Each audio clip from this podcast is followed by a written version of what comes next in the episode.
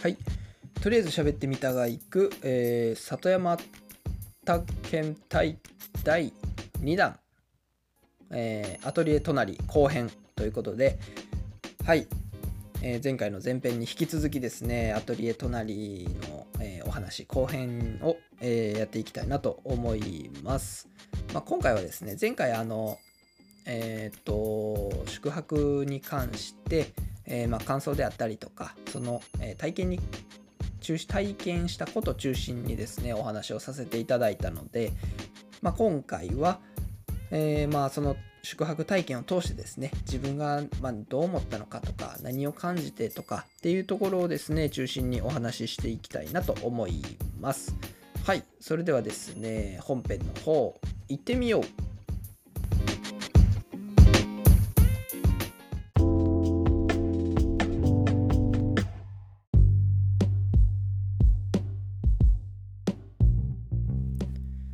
はい、ということで、えー、とりあえず喋ってみたがいく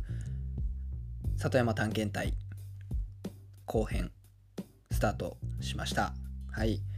で、えっと、まあ今回はそのアトリエ隣とはというかねっていうところにまず、えー、焦点を置いてみようと思います。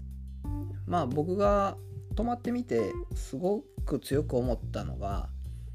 まあこれぞこホスピタリティというか、まあ、おもてなしってこういうことなのかなっていうふうに思いました。まあこれは多分民泊ならではやと思うんですけどあの、まあ、ホストの方とねオーナーの方お二人と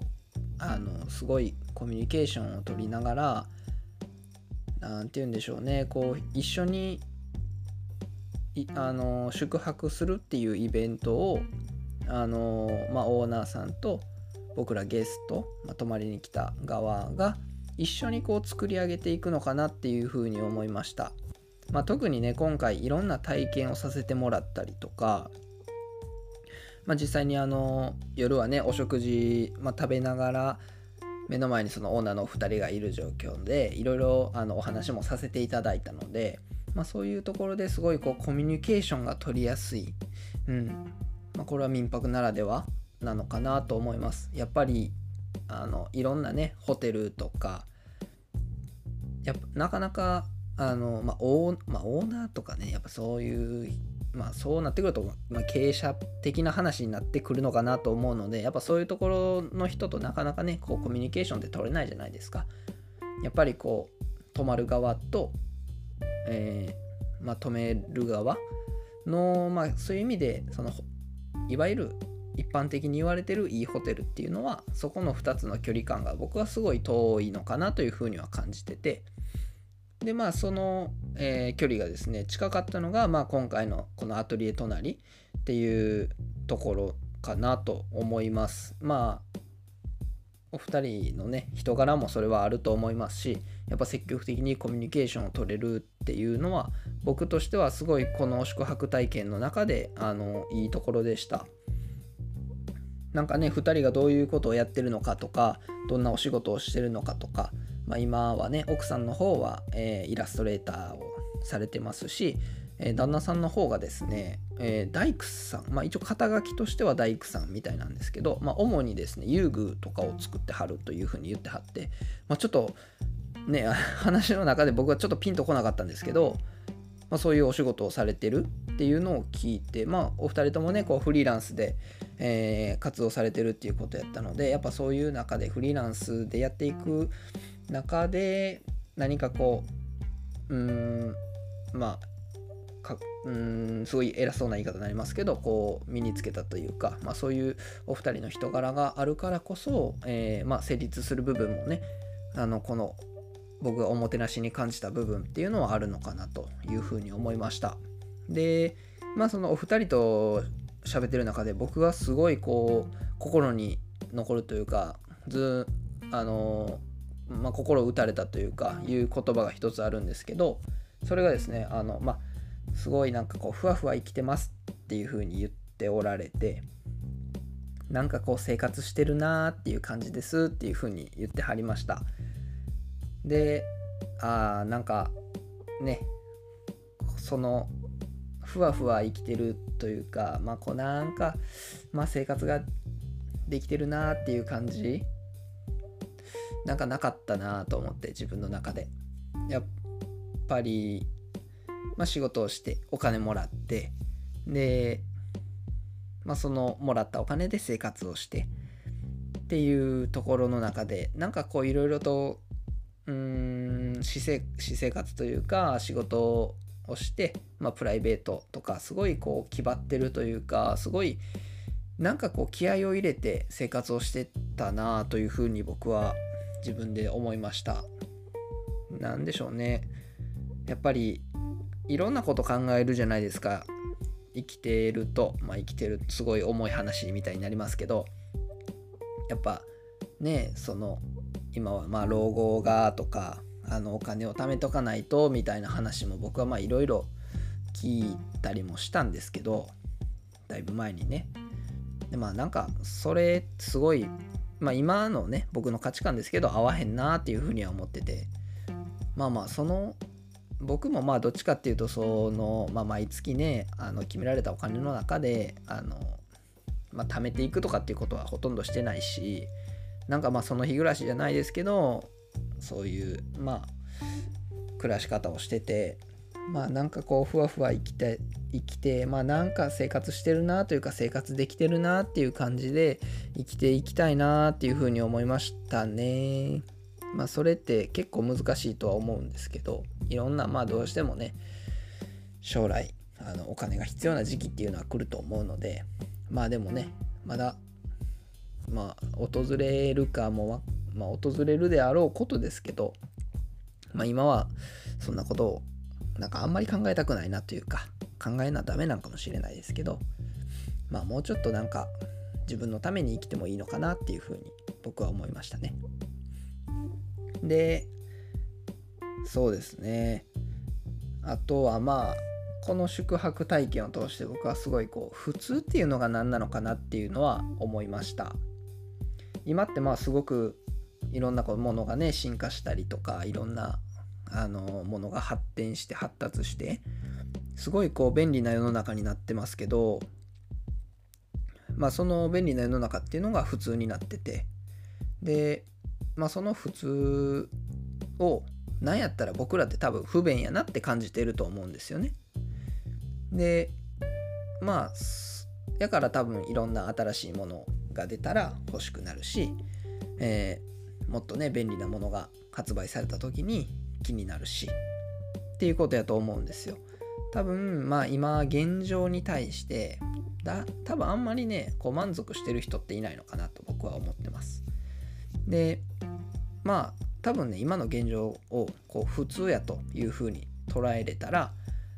えー、まあ今後出てくるものっていうのはまあもちろん便利なんですけどまあその現状に満足してることでねあのまあまあまあそれ新しくねあの便利なものが出たけどまあ今これで生活できてるし別に今は必要ないのかなとか、まあ、そういう風な判断が自分でできるようになるのかなっていうふうには思いましたね。やあのまあ現状がね多分普通なんですけど、まあ、それを不便というふうに感じてる僕らはやっぱ、まあ、今回の体験を通して思いましたけどもっとこう不便なことっていうのを体験した方がいいのかなっていうふうに思いました。まあ、それはあの今回のえー、体験で言うと薪割りもそうですし、えー、お風呂を沸かすのもそうですし、えー、あとご飯を炊くのもそうですよね全部、えまあ、別にしなくても生活自体は成り立つんですよ。今の技術があれば。ですけどそこをあえて、え不便なことを取り入れて、えやってみることでまあこう不便ながら、え今のね技術の進化であったりとか、え、そういうものに受けてる恩恵っていうのをまあやっぱり感じることができると思いますし、まあ、僕は今回すごく感じることができたのでそういう意味では、えー、まあ、不便を体験することで、まあ、普通の日常っていうのにすごいこうありがたみっていうのを感じれました。でえっとまあ便利になる世の中がね便利にどんどん便利になっていくことで得られなかったものっていうのを、まあ、今回体験できましたし、まあ、便利になってることで、まあ、分からなかったもの、まあ、その日常に対するありがたみっていうのを、まあ、今回体験ができて個人的にはすごくいい体験になったなというふうに思いました。でまあその便利と不便の、まあ、関係性というかっていうのはおそらくですねあのまあ、田舎にいるからこそ都会に憧れるし、まあ、都会に生活してると、まあ、いろんなことに疲れてこう田舎にね逃げたくなるというか田舎に住みたくなるっていうようなねそういう気持ちもあ分かるなっていうふうに今回思いました。まあそのあの関係性、まあ、お互いにね存在し合うからこそこう釣り合っていてバランスが取れているのかなっていうふうに思いましたしまあ、そういう意味で価値観っていうのはもう常にこう循環してるというかループしてるのかなと思いましたね。でまあやっぱその都会があるからこそ田舎があって田舎があるからこそ都会がある。まあ便利があるから不便があるっていうのも一緒やと思います。でもまあ多分そこに優劣っていうのは存在しないと思いますしまあそこのね価値基準っていうのは人それぞれだと思うのであの、まあ、田舎がいいのか都会がいいのかとかえー、まあもちろんね便利なことはいいことやと思うんですけどまあその中にね不便があってもいいんじゃないかなっていうふうに思いました。多分ね全部がいろんなことがねどんどんどんどん便利になって完璧になっていけばなっていくほどあのまあうん生活自体はこうつまんなくなっていくのかなと個人的には思いました、まあ、その不便な部分っていうのはいわゆるその遊びの部分というかだと今回思ったのでそういう遊びの部分とかまあある意味その無駄な部分まあやらなくてもいい部分っていうのもこう楽しみながらねもうちょっと、えー、生きていけたらいいかなと今回は思いました。はい。でまああとはまあその人とのつながりとかコミュニケーションの大切さですよね。あの人と人とのつながりっていうのを、まあ、今回もその宿泊してみて、えー、思いました。まあ例えばそのアトリエ隣のオーナーさんと、まあ、近くの農家さんとの関係性つながりであったりとか、まあ、僕のねえっ、ー、と僕は今さいあの最近ね里山の方にどんどんどんどん生息領域を広げていってるんですけどその中で、えー、まあ、オーナーさんと、まあ、僕の知ってる方とが、えー、つながってたりとかそういうつながりであったりとかまあいろんな人にね僕もつなげていただいていろんなきっかけいろんな体験をさせていただいてるので、まあ、そういう人とのつながりとかコミュニケーションっていう部分、まあ、特にねこのコロナ禍というなかなか人とのつながりとかコミュニケーションとかなかなかこう取りづらいタイミングではあるんですけどだからこそそういうタイミングやからこそ、え、大事にしたいなというふうに僕は思いました。でまあ能勢とかね北摂地域のつながりっていうのもあの感じましたいろいろなあのお店の中にね僕が知ってるお店のものがあったりとかあそういうところまでつながってるんやとか、まあ、今後ね僕もそういうところにどんどんどんどん食い込んでいきたいなと思いましたしまあそうなっていけるようにねこう日々努力、えー、していきたいなというふうに思いました。